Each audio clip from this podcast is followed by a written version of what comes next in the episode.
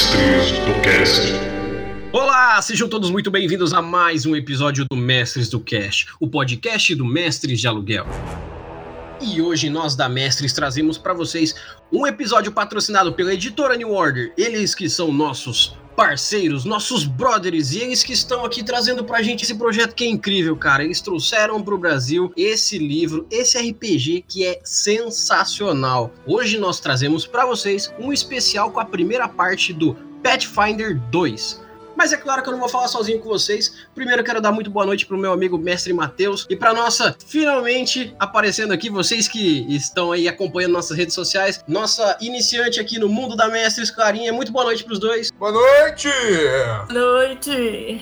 Olha aí, olha aí. Hoje eu não quero ninguém com vergonha porque aqui a gente vai falar muito sobre uma primeira etapa. A gente vai fazer vários episódios para explicar totalmente o Pathfinder 2 para que você termine de ouvir os nossos episódios e saia daqui sabendo a ponto de começar a mestrar na hora uma boa mesa para os seus amigos.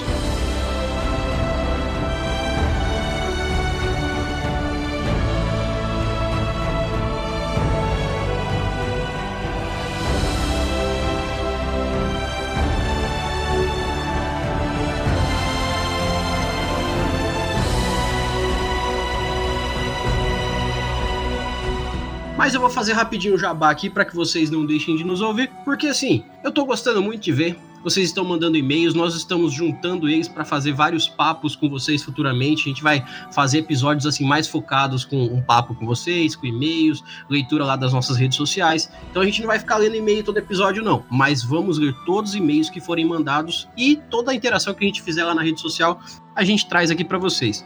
Então não deixe de acompanhar a gente no Twitter, tá lá, é. mestres do cash, ou mestres de aluguel, ou mestre C, arroba, né? Vocês acham a gente lá. No Facebook, é claro, e lá no Instagram. Então, procurem, pode jogar no Google, gente, mestres de aluguel. Vocês vão achar a gente em todo lugar. A gente tá em todos os agregadores de podcast. A gente tá no Spotify, principalmente, que é onde a gente mais divulga pro pessoal. Então, não deixe de nos ouvir. E não deixe de mostrar pra galera aí que se vocês sabem que vão gostar do nosso conteúdo. E claro, o e-mail de vocês é essencial para que o nosso trabalho continue e a nossa interação aumente para que a gente saiba o que vocês querem ouvir da gente, como esse conteúdo que a gente está trazendo hoje. Então não deixem de mandar para mestresdocast@gmail.com. E para que eu não deixe de passar hoje aqui, gente, a ajuda de vocês está realmente fazendo com que o nosso trabalho evolua e a gente consiga tirar o pé da lama para ir muito para frente. Então, não deixem de passar lá no nosso PicPay Assinaturas e lá no nosso Padrim para deixar a contribuição de vocês. Caso vocês não queiram fazer uma assinatura, não queiram fazer todo um trabalho, ah, eu não quero colocar cartão de crédito, procura lá no PicPay Mestres de aluguel, vocês vão achar um usuário. Vocês podem transferir qualquer valor, mesmo que seja o mais simbólico. Tudo que vocês revertem pra gente é voltado para vocês como conteúdo, como coisa legal, pra gente trazer o RPG para vocês da melhor forma possível. Então não deixem de contribuir para que a gente consiga fazer mais para vocês. Então, sem mais delongas, vamos ao que interessa. Vamos falar de Pathfinder 2.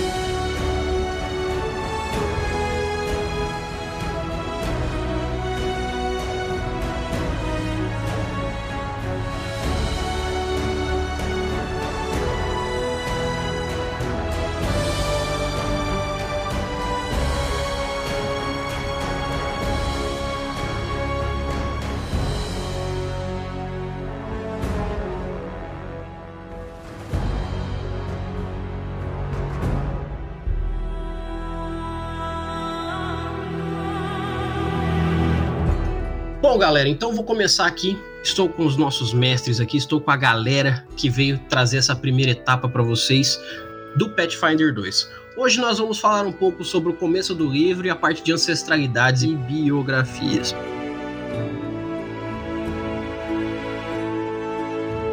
Aqui na introdução, muitos livros, inclusive o próprio D&D, acaba sendo um pouco maçante, acaba falhando um pouco para quem tá começando, para quem tá querendo entender o que é a base do RPG. Já no Pathfinder 2, ele te inclui de uma forma tão boa e tão incrível que ele já traz para você uma mecânica inicial de como ver o jogo de dentro para fora. Claro, como todo RPG te explica o que, que é o RPG, que é que, para quem já sabe, eu não preciso explicar, mas para quem não sabe, gente, o RPG é um jogo de interpretação de personagem onde, basicamente, ou você vai ser o mestre do jogo que vai contar uma história para personagens serem jogados lá dentro e eles vão viver uma aventura ou várias aventuras, ou você é um desses personagens de jogadores que vai estar vivendo aventuras narrados por um mestre do jogo. Só que aqui, no próprio próprio livro do Pathfinder, ele já regaça com uma parte que é incrível, tá aqui na página 7, que, cara, ela é incrível. A primeira regra. A primeira regra do Pathfinder é que o jogo é seu. Eu vou, eu vou ler só um trecho para que vocês entendam como que é isso. Use-o para contar as histórias que quiser, ser o personagem que desejar e compartilhar aventuras emocionantes com amigos. Gente, essa premissa já te inclui como saber que o jogo é seu, saber que o jogo é feito pela sua mão e muitas outras coisas que isso pode te trazer. Então, o próprio livro, na primeira parte da introdução, ele já te dá muita informação legal.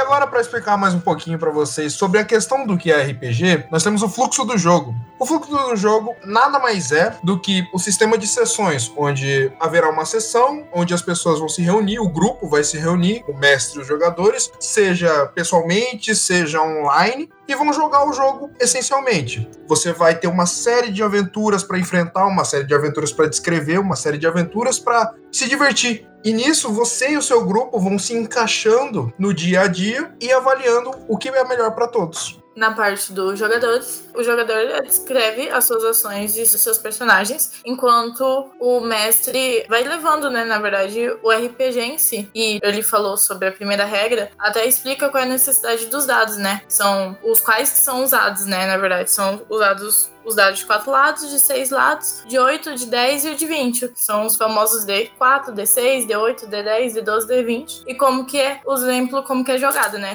Fala para rolar 4 dados de D6. Então vai estar escrito 4 D6, que é 4 rolagens de dados D6. Perfeito. Então eu vou falar rapidinho para vocês sobre quem que é o mestre do jogo, pra gente definir aqui. Que eu já tinha falado, o mestre do jogo é aquele cara que vai trazer a narrativa para vocês. Ele vai trazer o enredo, vai trazer uma história, ele vai trazer uma ambientação, ele vai mostrar o mundo de Golarion para vocês. E todo mundo que lá reside, sejam os monstros, sejam os personagens do mestre, ele é o cara que vai mostrar tudo para vocês. E assim, existem mais coisas básicas para se ler, como por exemplo, a etapa do jogo é para todos. Por favor, leiam isso quando vocês pegarem o PDF, pegarem o livro físico. Cara, vocês vão gostar muito do abraço que esse livro traz para vocês. E assim, já vou explicar rápido aqui como é que é a parte de ferramentas do jogo. Todo RPG, principalmente o Pathfinder 2, normalmente tem a ficha do personagem, que é onde você vai criar o seu personagem quando jogador, os dados que você vai estar tá usando para fazer os testes, a aventura, que é o que o mestre vai trazer para que seja jogado, o bestiário, que é considerado ali o livro dos monstros, de onde você tira as fichas de cada monstro ou de cada encontro que você queira gerar, os mapas e as miniaturas, que eles, em grande maioria das vezes, é opcional, mas é muito legal de ser usado, que é um mapa quadriculado onde você vai montar ali a sua cena e as miniaturas que você vai representar os personagens e o encontro que está sendo feito. E claro, se você quiser fazer mais adicionais ali, como ah, eu quero colocar uma tela para mostrar as rolagens de dados, eu quero fazer outras coisas, usem. Usem e abusem para que o jogo de vocês fique cada vez mais imersivo e divertido para vocês. Depois disso, a gente tem a definição dos personagens, ou definindo personagens, que nada mais é do que os jogadores têm seus personagens, eles interpretam, eles atuam, eles usam de todo o seu potencial para jogar os personagens dentro da história. E o mestre, que conta a sua história do mundo externo, mas mas também internaliza, encaixando personagens do mestre, os famosos NPCs, e desse jeito o jogo flui, onde você encara seu personagem e o mestre, os personagens dele, externaliza o ambiente para os seus personagens e assim você vai indo. Você define seu personagem, você define as características mais físicas dele, você define as peculiaridades, a parte da mecânica e principalmente a ficha, onde vai estar tá englobado tudo isso. E para criar história no Pathfinder, é necessário que o mestre da mesa, junto com os jogadores,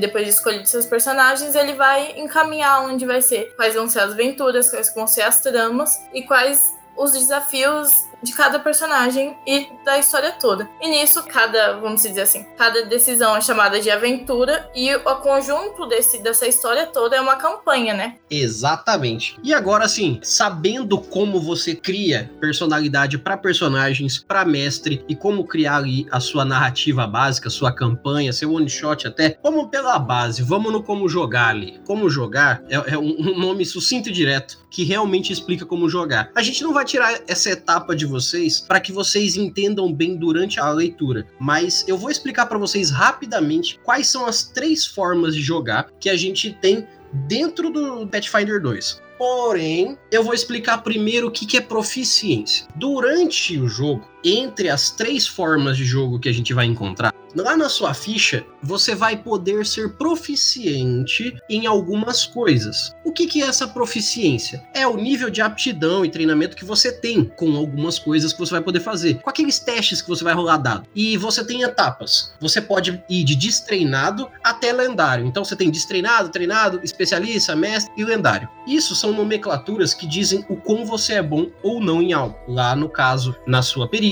ou em outros testes que você vai fazer. E aí a gente tem os três modos de jogo onde você vai utilizar desse tipo de teste com proficiência, como por exemplo exploração, que é o mais básico de todos, que é o que mais vai acontecer. Que a maioria do tempo que você tiver em jogo, você vai estar tá fazendo o quê? Você vai andar, procurar, conversar com gente, interagir, comer, beber, comprar, fazer coisas. Isso é o modo exploração. É quando você está ali envolvido com a narrativa, interagindo com ela de várias formas, em vários momentos, com várias pessoas, porém você não está fazendo uma coisa em específico. Uma das segundas partes da, dentre esses três são os encontros. Os encontros nada mais são do que aquele momento em que você vai puxar sua espada e dar um corte na transversal da barriga de um troll ou chutar a bunda de algum orc. Você vai pegar o seu personagem e vai botar ele para lutar ou alguma outra opção mas geralmente é luta. Você vai pegar o seu lindo bestiário, como mestre, selecionar um monstro adequado para aquele determinado encontro, de acordo com o contexto e a verossimilhança da sua história, e vai colocar os seus jogadores para interagir com esse monstro. Geralmente ocorre-se uma luta, onde você vai fazer a rolagem de dados, vai usar as perícias já ditas, vai usar os seus atributos, vai usar toda a mecânica do seu personagem em cima da rolagem de dados para tentar fazer alguma ação, realizar um ataque, realizar uma defesa ou realizar um suporte para um companheiro seu. E vai que durante essa batalha ou essa luta você acaba rolando dado e dá um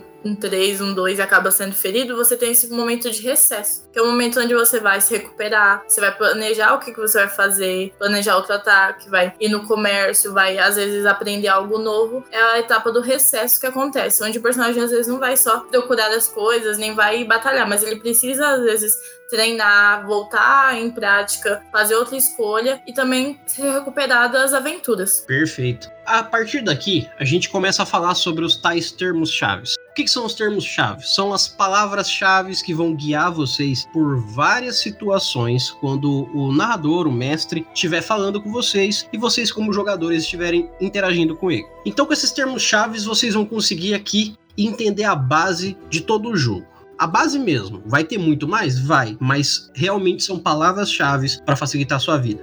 Vamos lá. Ancestralidade. Ancestralidade é a sua genealogia, é de onde você vem. Diria até em outros RPGs que é a sua raça. A ancestralidade é o que diz de onde você vem e que aptidões você vai ter durante a sua vida, evoluindo como personagem. Atributo, normalmente toda ficha tem seis: força, destreza, constituição, inteligência, sabedoria e carisma. Metade deles é físico, metade deles é social. Essas seis habilidades você usa, seis atributos você utiliza para vivenciar o seu personagem da melhor forma. A biografia representa basicamente como o seu personagem está se tornando um aventureiro e as utilidades que o seu personagem vai ter treinando e efetivando a vida dele. Os bônus e as penalidades são os mais e menos que a sua ficha vai ganhar. Caso você tenha, por exemplo, um bônus de classe de armadura, o que, que você vai ter? Uma bonificação positiva lá na sua defesa. Se você tiver uma penalidade lá na sua movimentação, você vai andar um pouco mais devagar e por assim vai. Já a classe, basicamente, é a profissão que o seu personagem escolheu. No que ele é bom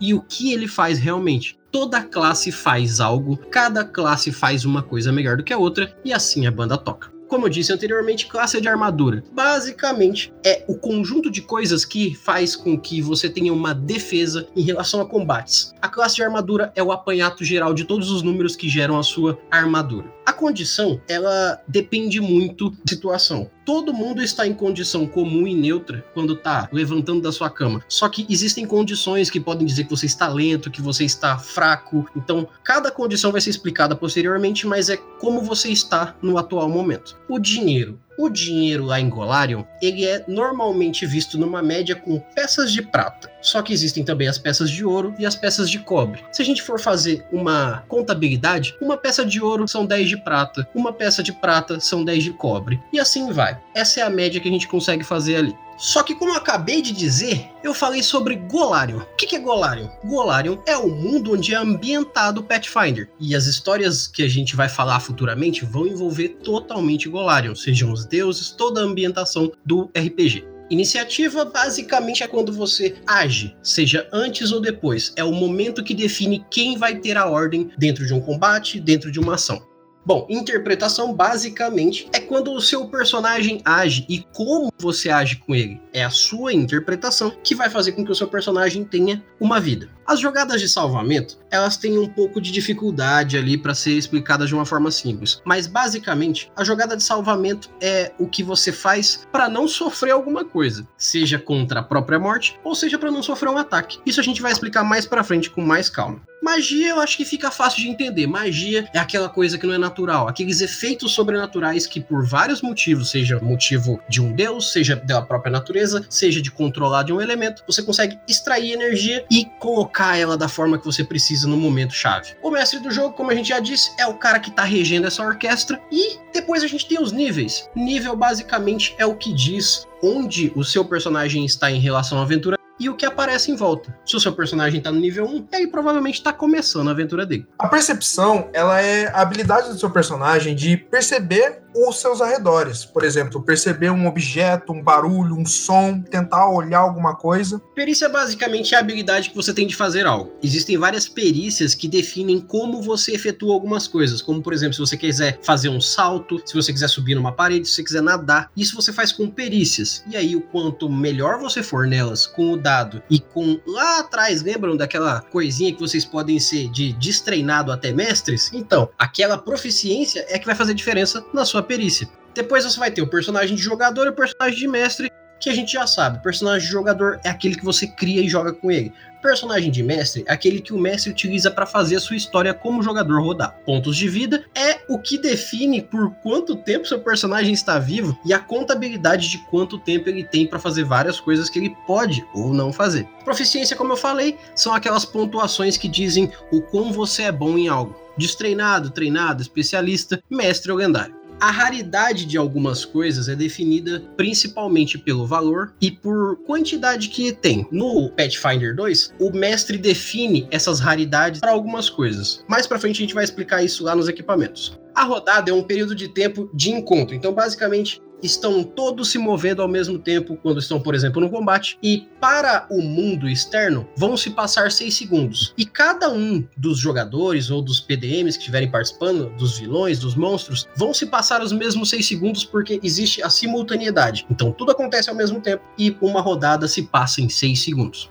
Talento basicamente é o que você ganha da sua ancestralidade, da sua biografia, da sua classe ou do seu treinamento em geral, Alícias. O que, que resume um talento? Habilidades que você tem para fazer coisas especiais durante a sua vida. Tendência é uma coisa interessante. Tendência é o que define a moral, atitude e ética de como você vai vivenciar o seu personagem. Se apegue nas suas tendências que você vai fazer muita coisa legal. O traço é onde transmite as informações de um elemento de uma regra da sua escola ou da sua raridade. E o turno nada mais é que durante o curso de uma rodada, cada criatura recebe um único turno de acordo com sua iniciativa. Uma criatura normalmente pode usar até três ações durante esse turno. Nada mais é que o turno é algo simples. Exato, e se apeguem muito nessa parte do três ações por turno, porque o jogo é baseado nisso. Mas continua daí.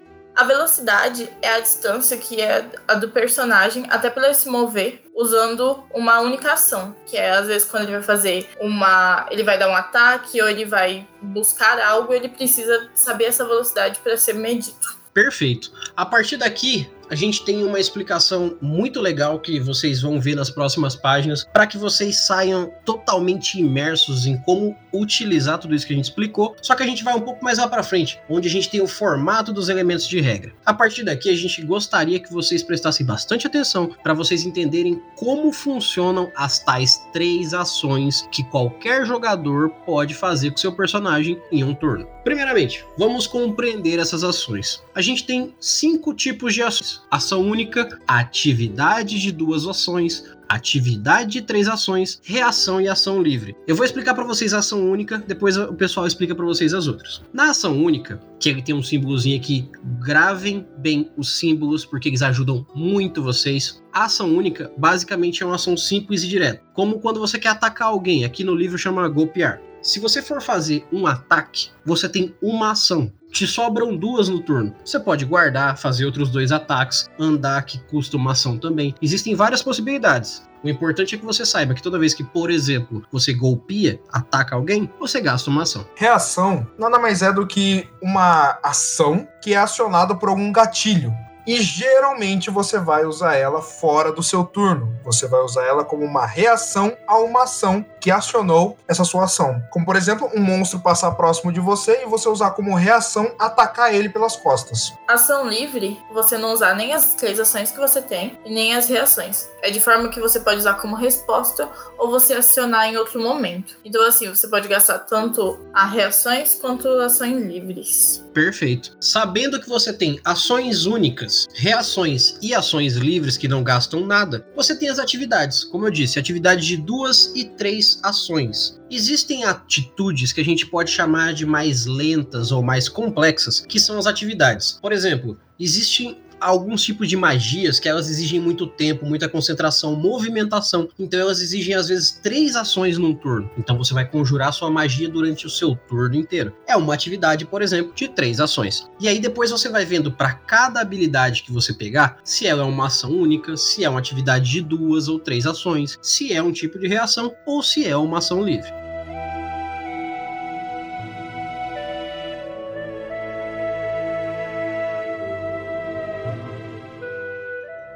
Vamos falar da criação do personagem em si.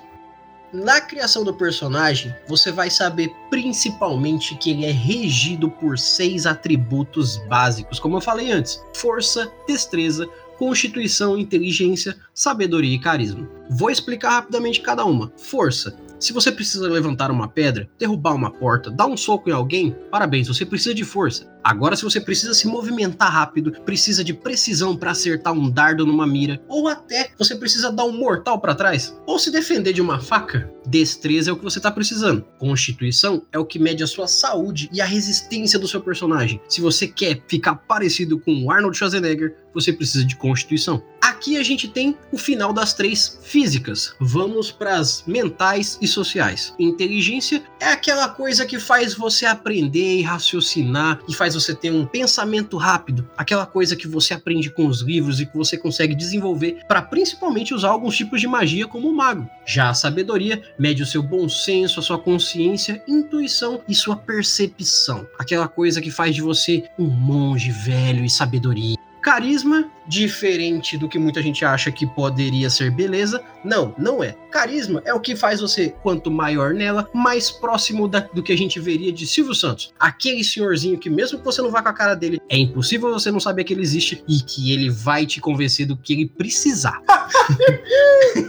é isso aí. Bom, sabemos que esses atributos têm valores. No Pathfinder, todos os valores desses atributos começam com 10, que seria ali uma média. E assim, outros valores são aplicados em cima desse 10, seguindo determinados passos. O primeiro passo que a gente vai seguir para atribuir valores a esses atributos é a ancestralidade. A ancestralidade, como já foi dito, é aquela sua a sua herança passada, de onde você veio, e ela vai te fornecer melhorias para atributos e às vezes defeitos. E não é só porque é uma mecânica que você não pode interpretar ela. Você pode escolher defeitos voluntários que são aplicados necessariamente nesse passo, onde você imagina que seu personagem seria ruim em tal atributo e você aplica isso. A biografia você vai escolher mais pra frente, você pode atribuir mais duas melhorias de atributo do seu personagem. Então você vai ter várias biografias e você vai, dentre delas, ele vai te indicar quais atributos vão receber essas duas melhorias. E a classe do seu personagem. A sua classe, ela determina um atributo chave do seu personagem. Então ele vai ser atribuído uma melhoria de atributo naquele, naquele determinado atributo. Nas melhorias de atributo, a gente tem a seguinte situação: toda vez que algo te der uma melhoria, seja ancestralidade, biografia, classe ou até aqueles adicionais, você sempre vai ganhar mais dois. Ah, eu ganhei ancestralidade mais dois de alguma coisa lá, de destreza. Você tem mais dois de destreza. A não ser quando você chegar no 18. A partir do 18, toda vez que você ganha um atributo melhor, você só ganha um ponto. Só que aí tem uma regra adicional. Você não pode ter mais que 18 pontos em nenhum atributo no nível 1. Então, se você bateu 18, comece a pontuar nos outros, ou mais pra frente a gente vai explicar umas outras alternativas para caso você passe desse 18. Os defeitos de atributos, eles não são tão comuns assim quanto as melhorias. Eles são,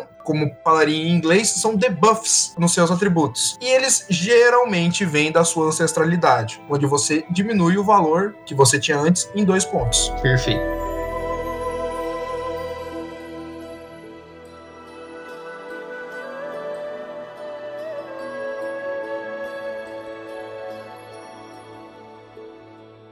Então agora vamos ao que interessa. Vamos ao passo a passo de como criar o conceito do seu personagem. Ancestralidade, biografia, classes e aqueles detalhezinhos finais. Se você seguir essa linha desses quatro passos, da ancestralidade, pós-biografia, pós-classe e por último detalhes, você vai conseguir montar o seu personagem, tanto em numeração quanto em como interpretar o seu personagem. E aí o que, que você vai ter? Aqueles detalhes que vão estar tá dando a diferença, como por exemplo, Fé. A fé. O campeão e o clérigo são personagens, são classes muito devotas. Então, se você for escolher um personagem deste, acarreta uma devoção maior. Do seu personagem tem que ter uma devoção por uma divindade específica, ou às vezes, se não for muito desse, a sua família na sua história eram devotos de, um, de algo, de uma religião, ou você veio no cotidiano, leva a sua fé como um estilo de vida. Seria isso nós também temos os aliados. Na criação do conceito do seu personagem, você pode conversar com os membros do seu grupo, seja para construir um laço entre os personagens de amizade ou de parentesco, ou mesmo criar conceitos que se encaixem em um grupo fechado, onde temos o dano, temos o personagem mais voltado para a medicina, o personagem mais voltado para a magia, mas é claro, sem deixar com que isso restrinja as suas escolhas pessoais de personagem. Perfeito.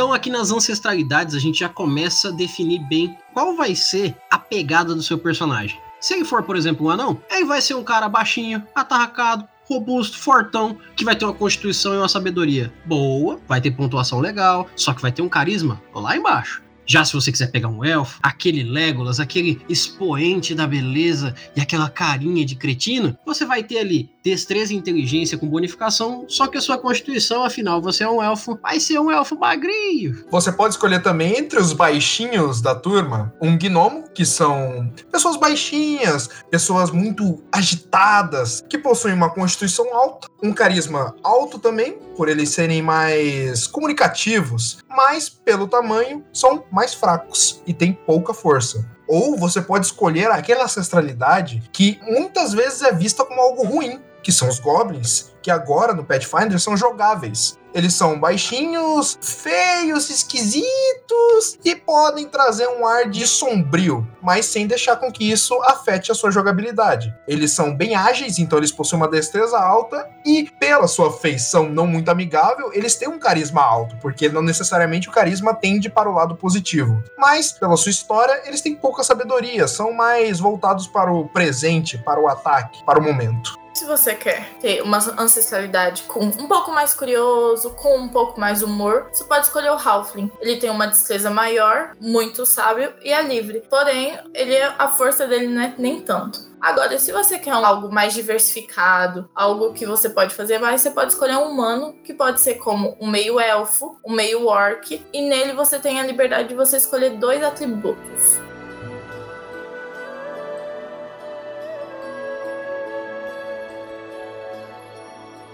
Depois de ancestralidade, a gente não pode esquecer, é claro, que o caminho que a sua ancestralidade te dá te leva a um caminho de aventuras, e as aventuras são colocadas à prova com as suas classes. Como, por exemplo, o alquimista. O que é o alquimista? É aquele cara que ele estuda, ele planeja, ele entende da química da coisa. E ele faz umas bombas. Então, o que, que ele precisa? Ele precisa de inteligência. Ele precisa ter como atributo chave aquela inteligência. E é claro, ele vai ter ali como secundário só para não morrer cedo uma constituição e uma destreza boa. Depois a gente tem os bárbaros. O bárbaro basicamente é aquele lutador, aquele ser animalesco, aquele cara que mesmo inteligente ele é muito mais da natureza, muito mais brutal. Então, sem dúvida, força é o atributo chave dele. Depois a gente vai ter constituição para que ele se mantenha vivo por muito tempo e destreza para que ele não fique se cortando à toa. Mais pra frente a gente tem aqui o bardo. O bardo que é o músico, o mágico músico, aquele que consegue fazer com um pouco mais do que energias, mas com sentimentos e música, uma magia sobrenatural. Ele utiliza, é claro, do carisma e ele não deixa para trás constituição nem destreza. Depois nós temos o campeão, aquele que representa a espada da sua religião, aquele que mesmo que não seja em prol de um deus, é a mão direita, aquela que ataca por alguém. Então ele não deixa força de lado, que é o seu atributo chave e claro, carisma para impor o seu poder e constituição para ir até o final do combate. Bom, nós temos também o clérigo, que é aquele arauto da fé, porta-voz dos deuses. Ele usa o poder das suas divindades e do divino para conjurar as mágicas, para de certa maneira, ajudar seus aliados, como cura ou também bônus. Ele usa sua magia, sua divindade, que flui por entre suas mãos, para conjurar mágicas que curem as pessoas ou que deem bônus a elas. Eles são seres sábios, eles estudam livros antigos, relíquias, então possuem como atributo-chave a sabedoria. Mas também usam seu carisma e sua constituição para se manter em pé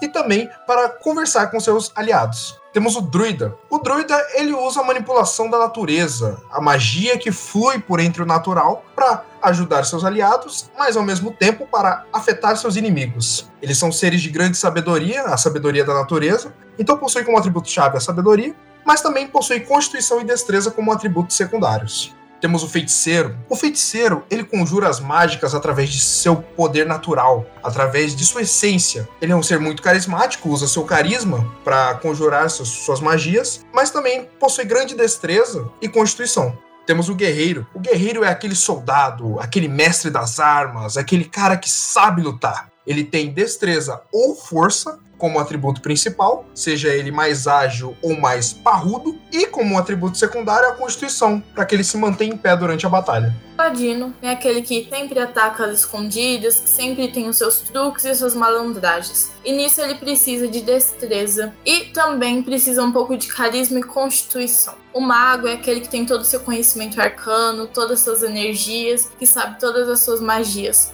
Nisso, ele precisa da sua inteligência, um pouco de destreza e constituição.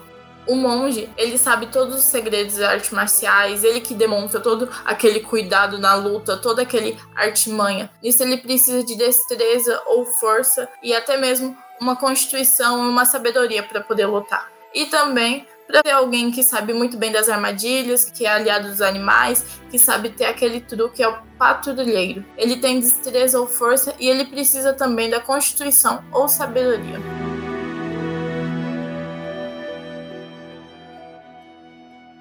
Então, uma vez que a gente apresentou para vocês aqui as ancestralidades e as classes, agora vamos ao que interessa. Pegou tua ficha, vamos os passos um a um. Uma vez que você criou o conceito do seu personagem se baseando nas ações básicas, agora vamos lá. Criou o conceito? Beleza. Coloca os atributos na ficha. Colocou os atributos na ficha? Vai lá no seu conceito e seleciona sua ancestralidade. Pegou sua ancestralidade? Vai atrás da sua biografia. Depois que você pegou a biografia, é só pegar uma classe. Ali você vai finalmente complementar como que vão ficar seus atributos e aí é só você registrar os detalhes que a sua classe vai ter em relação a esses atributos no final. Depois, lá você vai ter acesso a comprar os seus equipamentos, você vai ter um dinheiro inicial, todo mundo tem 15 peças de ouro no começo. Por último, é só calcular os modificadores e colocar do ladinho ali para que você faça jogadas como, por exemplo, percepção, jogada de salvamento, golpes de corpo a corpo à distância, magias, conjuração. Essas etapas são as que vão definir depois que você fez os cálculos iniciais. Aí você vai ter as perícias também, que é onde fecha tudo que a gente explicou sobre números com aquela definição da proficiência que você tem dependendo da sua classe e ancestralidade. Bom, seguindo para finalização e para acrescentar detalhes à sua ficha, nós temos as tendências, que são aquele método de você interpretar o seu personagem, de você colocar a base dele em prática. Ele pode ser pelas características bom, neutro ou mal, seguindo a sua ordem de escolhas, ou para suas práticas mais pessoais, ele seria um ordeiro que busca a ordem, um neutro que tá de boa, ou um caótico que é mais a vida louca. Divindade. Nesse momento você vai, como a gente falou da fé, você vai escolher o que aquilo que seu personagem devota. Lembrando que os campeões e os clérigos devem adorar uma divindade só. Isso você pode escolher um pouco da sua ancestralidade, daquilo que você vai adorar. Temos a sua idade, que é a idade do seu personagem, você define do jeito que você achar melhor o gênero e os pronomes, que são o gênero, para tornar mais fácil a comunicação entre os aventureiros. A CD, basicamente, é a classe de dificuldade. Basicamente, ali, para a gente ficar bem resumidinho, a gente tem que tudo tem dificuldade 10, a não ser que você precise de mais proficiência para isso. Vamos colocar que você precisa é, pular de um ponto até outro porque a ponte quebrou. Dependendo da distância, a CD, a classe de dificuldade, vai aumentar. Ponto de heroísmo. A cada sessão, o jogador começa com um ponto de heroísmo. E ele pode ser usado quando você está lutando e você vai precisar de usar esse ponto. Você precisa ter um pouquinho de astúcia ao que você vai fazer, você pode usar isso. E durante o decorrer do jogo, você pode ser beneficiado ganhando algum deles. Às vezes, quando você rolar um D20, quando você fazer você se livrar da morte, quando você conseguir pontos.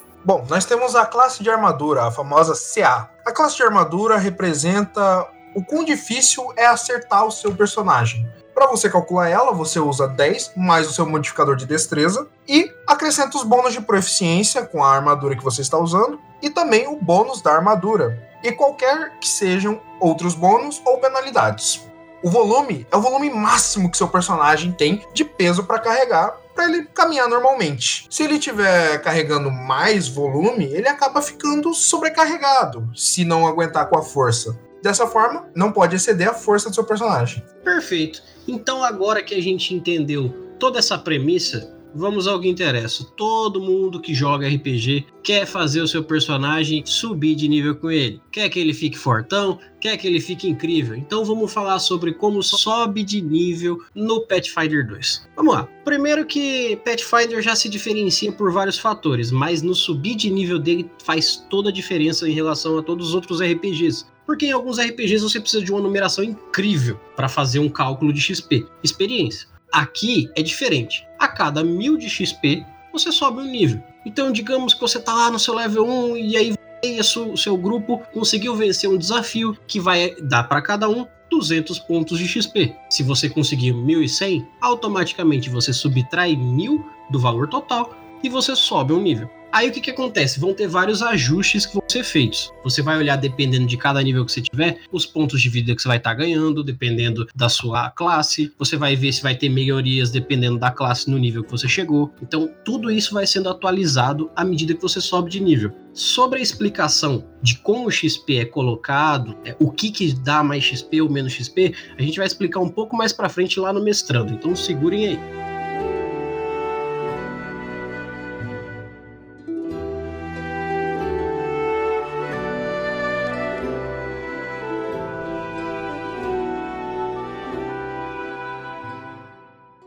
Vamos aprofundar agora nas ancestrais.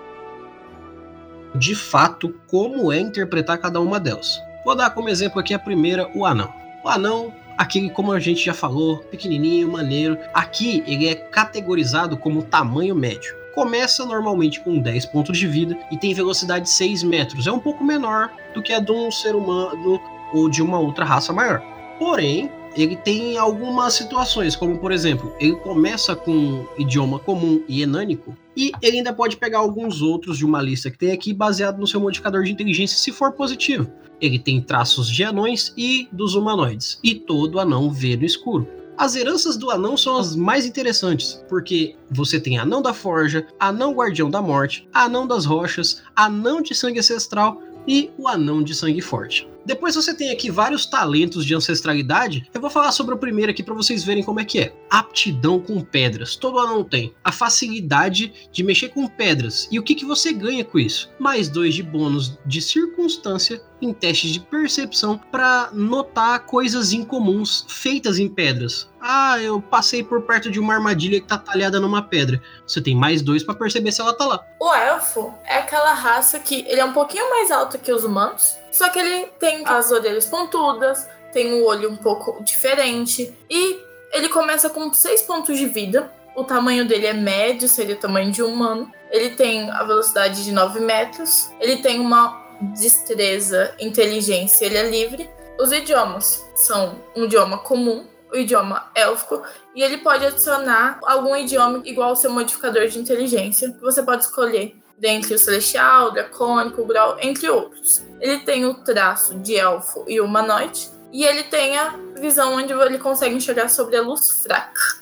E as heranças do elfo são elfo ártico, elfo das cavernas, elfo das florestas, elfo dos sussurros, elfo vidente. E os talentos de ancestralidade é porque ele pode, muitas vezes, eu vou falar do primeiro, que é abandonado. Ele pode, às vezes, ter visto a morte dos seus pais, a morte dessa, dos seus amigos, e nisso ele é protegido. Nesse ele se torna um elfo solitário e ele recebe um ponto de bônus sobre essa circunstância, porque ele protegeu as emoções dele. Bom, nós temos também os gnomos, aqueles rapazotes pequenininhos. Eles geralmente começam com 8 pontos de vida, têm tamanho pequeno, têm uma velocidade de 7,5 metros, eles são mais rápidos. Eles falam comum, gnômico e silvestre, que é a língua natural das fadas, e também podem ter outros idiomas de acordo com seu modificador de inteligência. Eles possuem feições, traços de gnomo e humanoide. As heranças de gnomo se definem entre gnomo camaleão, que particularmente é uma que eu mais gosto, gnomo manancial, gnomo sensitivo, gnomo tocado pelas fadas e gnomo umbral. Seus talentos Vou citar um aqui, talento de primeiro nível, um muito legal, que é Companheiro das Fadas, onde ele possui uma ligação com as fadas, uma ligação forte de conversa com as criaturas do primeiro mundo. Ele tem mais dois de bônus de circunstância para percepção e jogadas de salvamento realizado contra as fadas, por exemplo, resistir a uma magia de hipnotismo de fadas. E ele também possui uma conversa tática com as fadas. Ele pode convencer imediatamente uma fada e conversar tranquilamente com ela. Em especial, se ele tiver um talento de perícia, cumprimento caloroso, ele não sofre penalidade de diplomacia se o alvo for uma fada. Então agora vamos falar daquele que foi muito mal visto por muito tempo. Vocês são muito maldosos, vocês falam que Goblin bom é Goblin morto, que Goblin não se fala, Goblin se mata.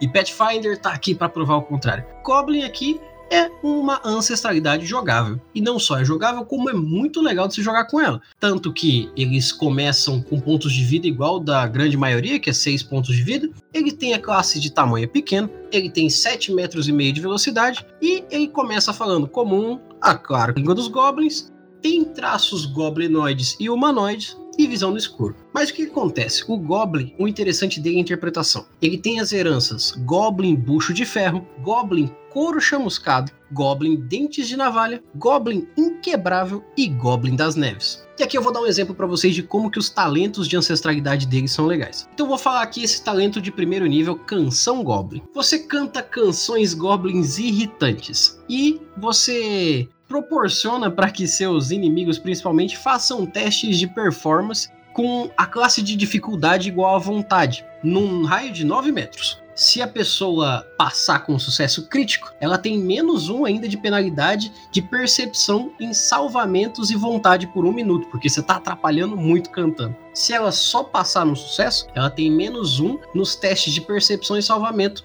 por uma rodada. Já se ele tirar uma falha crítica, o alvo fica temporariamente imune a tentativas de usar a canção Goblin por uma hora. Halfling é aquele um pouquinho baixinho, que sempre anda descalço, sempre tá ali à espreita, e ele começa com 6 pontos de vida. O tamanho dele ele é pequeno, e ele tem a velocidade é de 7,5 metros. Ele tem o idioma comum, idioma Halfling, e ele pode ser adicionado a outro idioma de acordo com o modificador de inteligência. Os traços são Halfling e humanoide. Os olhos, ele tem uma visão muito boa, muito aguçada. Ele pode perceber as coisas numa distância. E se ele percebe, dependendo da circunstância, ele ganha dois pontos de bônus. E uma das heranças é que de Halfling é Halfling das colinas, Halfling do crepúsculo, Halfling intrépido, Halfling das matas, Halfling Monad. E um dos talentos da ancestralidade é que ele pode usar uma criatura para se esconder ou se esgueirar, que seja do tamanho dele ou menor. E ele pode usar isso como uma ação para obter cobertura. Bom, nós temos também os humanos, que é aquela raça mais diversificada. É o que a gente está mais familiarizado. O humano começa com 8 pontos de vida, ele tem tamanho médio, velocidade de 7,5 metros e fala comum, mas também pode ser, podem ser adicionados mais idiomas. Ele tem traços humano e humanoide. Diferente das outras raças, o humano, pela diversificação dele, pode se tornar mestiço. Pode tender entre meio-elfos e meio-orcs. Temos também as heranças de humanos.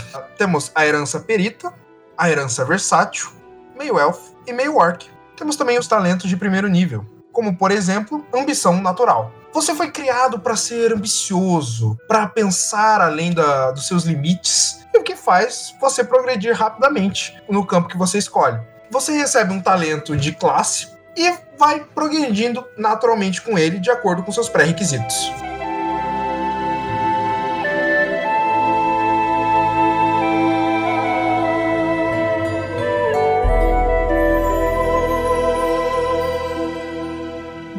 Agora para fechar, a gente tem as biografias.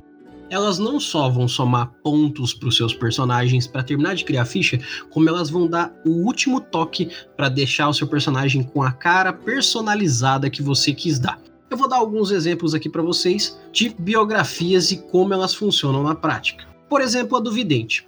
Você aprendeu muitas das formas tradicionais de adivinhação do futuro usadas por leigos abrindo sua visão para os fios do destino. Basicamente, você escolhe duas melhorias de atributo. Uma você deve aplicar a sua inteligência ou carisma, e a outra a um atributo que você quiser. Você é treinado na perícia ocultismo e na perícia de saber vidência. Resumindo, com vidente você tem o suficiente para você começar exatamente como um vidente. Temos também, por exemplo, o herbalista, que é aquele cara que sabe mexer com as ervas naturais, folhas, folhagens, para manipulá-las, transformando em chás, em remédios e em coisas naturais para curar ou dar apoio para os seus companheiros. Você escolhe duas melhorias de atributo.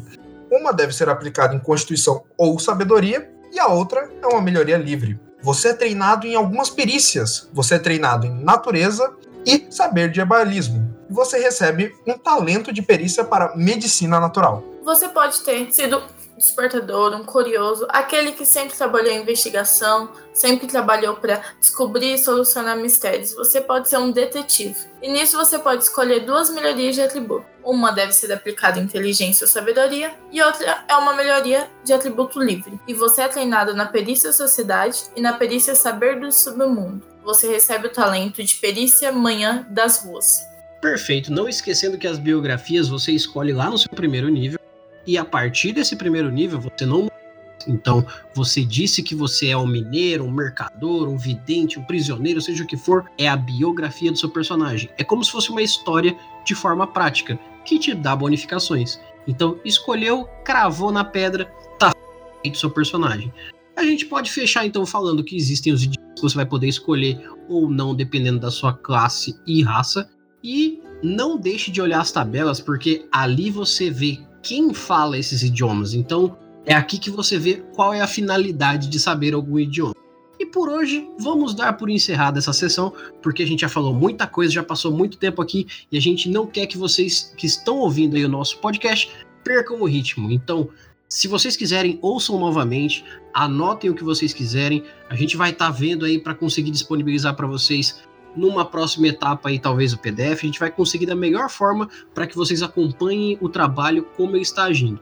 E não deixem de mandar as dúvidas que vocês estão tendo sobre as nossas explicações em e-mail, que a gente consegue falar no próximo episódio antes de começar a segunda etapa. Muito obrigado por todos que estão participando aqui hoje e todos que estão ouvindo. E meu nome é Erli e eu estarei aqui esperando por vocês. Nos vemos no nosso próximo episódio de Pathfinder e até mais.